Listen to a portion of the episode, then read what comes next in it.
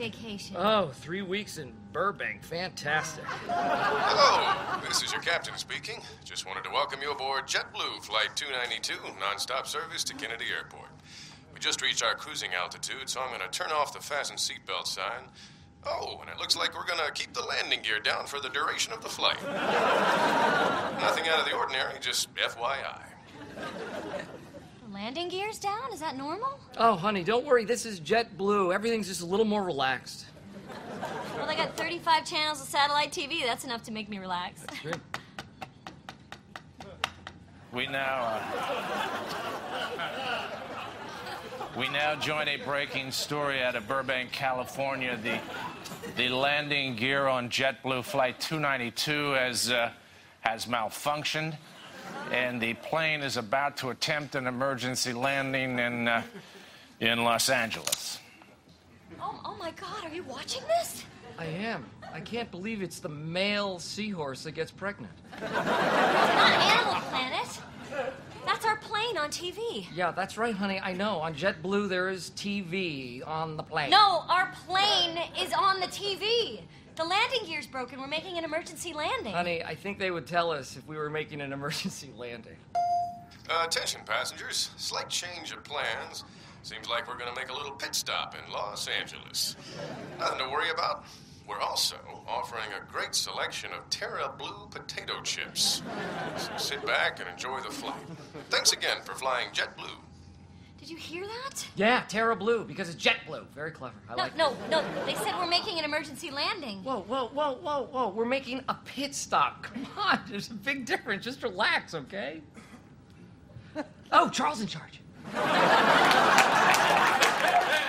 New, uh, new details from inside JetBlue Flight 292. Uh, apparently, the flight attendants are serving uh, Terra Blue potato chips, a last meal of sorts for the 140 passengers facing, uh, facing almost certain death. Here to, uh, here to comment on the tragedy is aerodynamic specialist Greg Bendetto. And Greg, just what are those passengers facing? Well, it's not pretty, Aaron. The front landing gear is twisted at a 90 degree angle. Using a computer model, we've predicted precisely how the plane will land. As you can see, you don't have to be an expert to see that uh, that's not good. Pretty bad. More explosions. And even with fire trucks on the scene, it's doubtful that there'd be any survivors. What, uh, what, what, are, what are those there? Oh, those are the survivors, but as you can see from the graphic, they're not going to make it. Wow, that is, uh, that is really terrific stuff, Greg. Just amazing what computers can do. Oh my God. Oh, oh my God. Are you are you watching this? What? What is going on? Our plane is going to explode. Honey, how, how, how could you know that? Hey, everyone. Hope you're enjoying your complimentary beverage.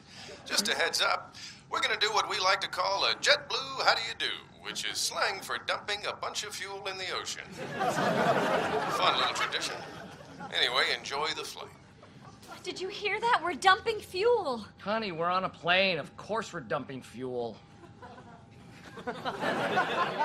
Joining us now is psychologist Daniel Lane. And Dr. Lane, it's been suggested that some of the passengers may be watching these events unfold in their in flight televisions. And how could that affect the situation?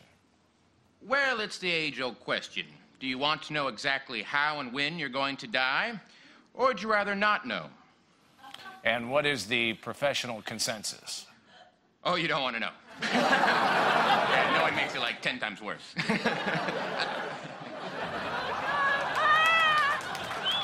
I know, I know. Home and garden. What a channel. All right, I'm just getting word that we're going live to the runway where the JetBlue flight is about to, uh, about to explode. Larry, Larry, God, we're gonna die. I love you. Oh, wow. Your breath smells like potato chips. Oh my God, we're gonna land. Ah.